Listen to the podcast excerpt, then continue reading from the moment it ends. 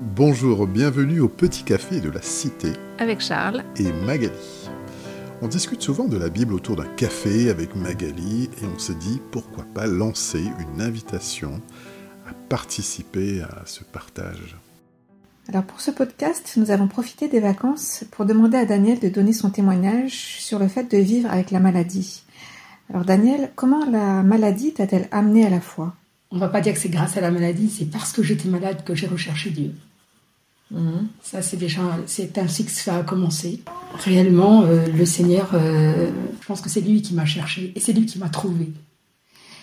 Malheureusement, il faut toujours que les, euh, les situations difficiles souvent nous poussent à rechercher un peu le sens de la vie.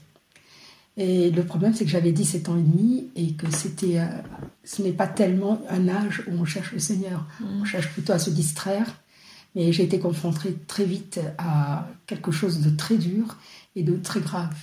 Au milieu donc de, de ces hospitalisations et de l'angoisse, surtout, je crois qu'on ne peut pas nier quand on nous annonce que nous avons quelque chose de grave, mais qu'on est extrêmement angoissé et que la grande peur que l'on ait, c'est la peur de mourir. Face à cette souffrance, quelle fut ta réaction? Cette euh, angoisse, euh, eh bien, ça amène souvent à une grosse révolte contre Dieu. On se demande pourquoi nous sommes là alors que les amis sont dehors en bonne santé, en train de s'amuser. Pourquoi euh, cela nous tombe dessus? Qu'est-ce que nous avons fait?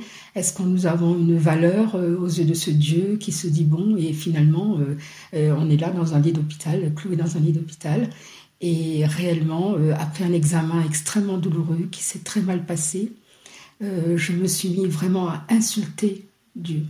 Mm. Et je m'attendais vraiment, euh, l'image, vu l'image que j'avais de lui, qu'il euh, enlève ma vie quand j'étais dans ce lit. Au lieu de ça, ce n'est absolument pas ce qui s'est passé. J'ai senti descendre sur moi comme une couverture extrêmement chaude et aimante qui s'est mise autour de moi et j'ai compris instinctivement que ce Dieu que je venais d'insulter m'aimait et que c'était en retour de mes insultes, il me donnait un amour infini. Et c'est cet amour que j'ai expérimenté à ce moment-là qui m'a donné la force de vivre ma vie tout en étant malade jusqu'à aujourd'hui ce, que, ce que tu dis, c'est quand même incroyable parce que euh, tu dis que finalement, au milieu de la souffrance, euh, de la révolte, de l'incompréhension euh, mm-hmm. de ce qui se passe, tu as reçu une, réponse. J'ai reçu une réponse. Incroyable. Et une force de vivre. Est-ce que cette maladie a été un frein pour toi, finalement? D'une certaine façon, oui. Parce que je n'ai pas pu faire le métier que je voulais faire, à savoir être traductrice. Euh, voyager, revenir. C'était un petit peu invalidant. Mais autrement, la, la vie, la vie que, que j'ai pu vivre avec euh, cette maladie a été extrêmement, contrairement à ce que vous pourrait penser, extrêmement épanouissante. C'est-à-dire que j'ai pu finir mes études, j'ai pu devenir euh, professeur, j'ai pu avoir deux enfants, j'ai pu euh, me marier d'abord, avoir deux enfants ensuite. C'est sympa pour, ouais, le spectateur, fait dans l'ordre. j'ai pu, euh, j'ai pu vraiment, nous avons pu, mon mari et moi, construire une maison. Euh, nous avons eu des amis, nous avons une vie sociale. Nous, avons, nous nous sommes euh, engagés dans une, dans une association euh, enfin, d'aide alimentaire pour aider les autres. Mmh. Euh, j'en suis même devenue la présidente, donc je veux dire, cela ne m'a pas du tout, ah sur certains plans, cela ne m'a pas du tout empêché de faire ce qui était à faire. La seule chose, c'est que parfois, nous avons des rêves, nous avons une vie rêvée, et effectivement, ça peut être très frustrant de ne pas vivre euh, ses rêves. Hmm. Mais en réalité, on s'aperçoit que ce Dieu qui m'a montré à quel point il m'aimait avait un plan et un rêve pour moi.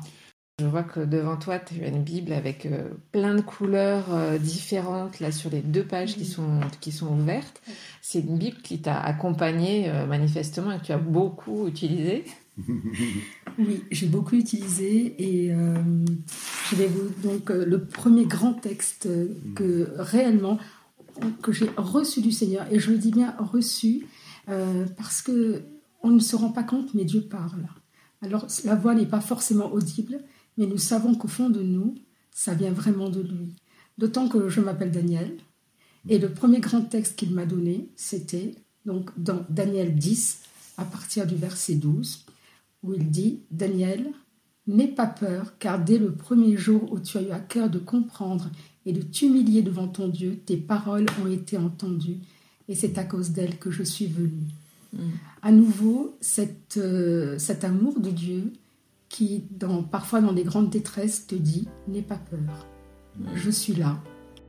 Eh bien, euh, nous arrivons au terme de ce temps avec euh, Daniel. D'ailleurs, merci beaucoup pour ce beau témoignage. Oui, merci beaucoup. Et vous avez vu qu'il y a tellement de choses à, dire et à réfléchir et de sujets sur lesquels il faut méditer que nous avons pensé qu'il fallait faire un deuxième épisode. Donc, il y aura une suite. Euh, dans un prochain podcast. À très bientôt.